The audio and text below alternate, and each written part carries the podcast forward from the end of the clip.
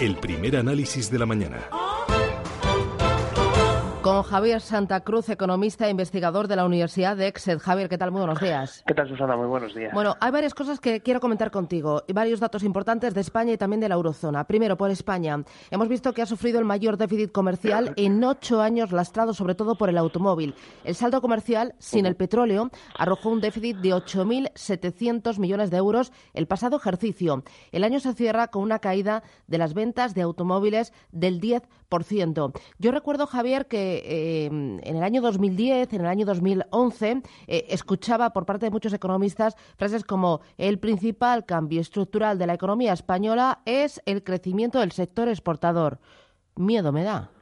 Y lo, y lo es sin duda. Vamos a ver, estos datos que, que acabas de dar eh, son de la balanza de bienes, o sea, la balanza de mercancías, con lo cual aquí no estamos contando uno de los grandes fuertes de la economía española, uno es el automóvil, pero es que tenemos otros cuatro más y concretamente el más importante de esos cuatro es el turismo, es decir, son los servicios turísticos. Eh, son los datos que da el Banco de España a través del, documento de balanza de pagos de cada uno de los meses. Por tanto, eh, el sector exportador sí que es verdad que en los últimos meses ha tenido un comportamiento más desfavorable de lo que esperábamos, pero desde luego, y no nos quepa la más mínima duda, el gran milagro de la economía española ha sido el que durante, durante todos los años que hemos estado creciendo por encima del 3% de, eh, anual del PIB, eh, hemos tenido un superávit en las cuentas exteriores. Seguimos ahorrando frente al exterior más de 20.000 millones de euros.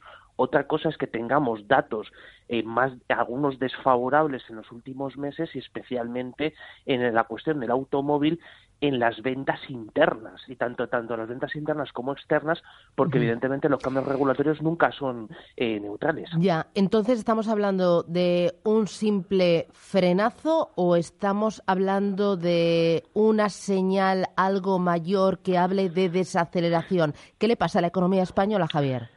Evidentemente vamos eh, hacia eh, la recesión en el año 2020, es decir, no nos quepa no nos quepa duda. Lo que estamos haciendo es ver un proceso de desaceleración del ciclo económico en el que entramos el año pasado y por tanto en estos en estos dos años lo que vamos a observar es cómo la economía española va a ir igual que todas las economías eh, occidentales, especialmente las economías europeas, lo estamos viendo con un grado mayor de intensidad en Alemania, van a ir agotando el crecimiento hasta que lleguemos de nuevo a una fase recesiva por puro agotamiento del ciclo. Entonces, mm, yo no, estaría especialmente preocupado por datos de corto plazo, sino que todos ellos van encaminados a la misma dirección. Eh, me interesa también mirar un poquito más allá de España a Europa. El Banco Central Europeo parece que sigue el, eh, el estilo de la Reserva Federal de Estados Unidos. Dice que seguirá siendo paciente, prudente, persistente indicó eh, que los nuevos datos siguen mostrando una debilidad mayor de la prevista.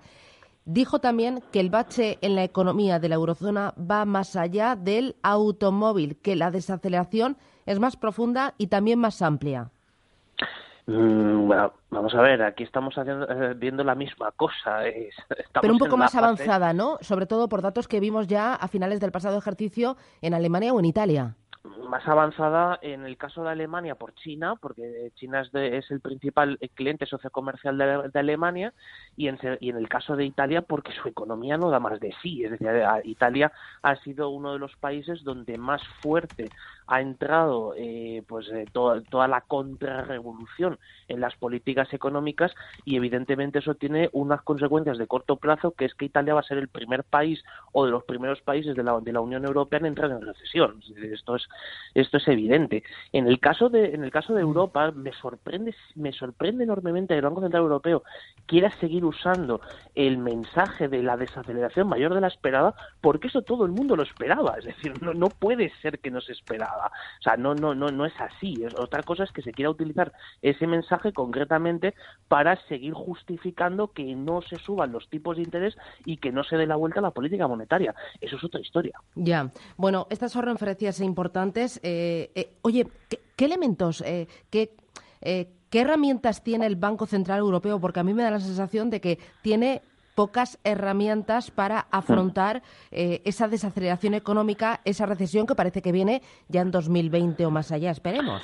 Pues desde luego bastante pocas, porque si hubieran hecho las cosas como se debían haber hecho, y esto no es algo que digamos ahora, lo estamos diciendo desde el año 2014-2015, era haber frenado mucho antes la política expansiva, eh, haber empezado a subir los tipos de interés como requerían las economías europeas que necesitaban mayores tipos de interés y por tanto pues llegamos a día de hoy sin apenas armas monetarias y eh, intentando hacer el experimento que los experimentos, como decía aquel con gaseosa, de eh, los tipos negativos, de más avalanchas de liquidez, cuando en la eurozona están todos los días, Susana, todos los días, sobrando 1,3 billones de euros. ¿Es un problema de liquidez? No es un problema de solvencia en algunos casos de las entidades financieras y es un problema de que ya la economía no da más de sí.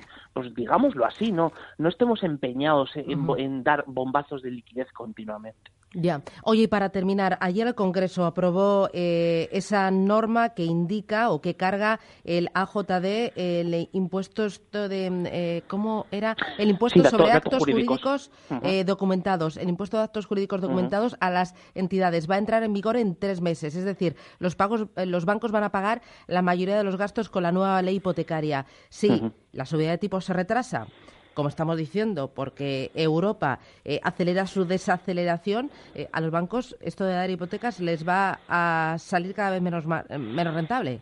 Evidentemente va a ser más costoso y lo que hemos visto es que para intentar amortiguar eh, el coste de la nueva normativa desde hace ya unos cuantos meses, eh, especialmente desde la última sentencia del Supremo, ya se ha producido una subida de los diferenciales en las hipotecas, tanto a tipo variable como a tipo fijo. Entonces, eh, las propuestas comerciales de los bancos lo vimos, al, lo vimos ya en el mes de noviembre y evidentemente es la forma de obstaculizar el, mercado hipotecario de largo plazo. Hay una serie de cosas que me preocupan especialmente la ley hipotecaria, la nueva ley hipotecaria ya aprobada, pero sobre todo el, más importante es una orientación ideológica tan clara contra las entidades financieras que desde luego pues si estamos legislando contra las entidades financieras no puede haber un mercado hipotecario sólido y de largo plazo que España ojo tiene uno de los ordenamientos hipotecarios más antiguos de Europa. Es decir, es un mercado que durante 150 años funcionó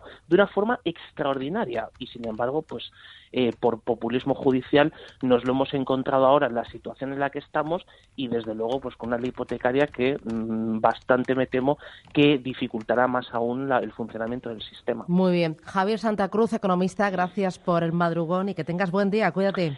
Gracias. Adiós, chao, chao. Buenos días.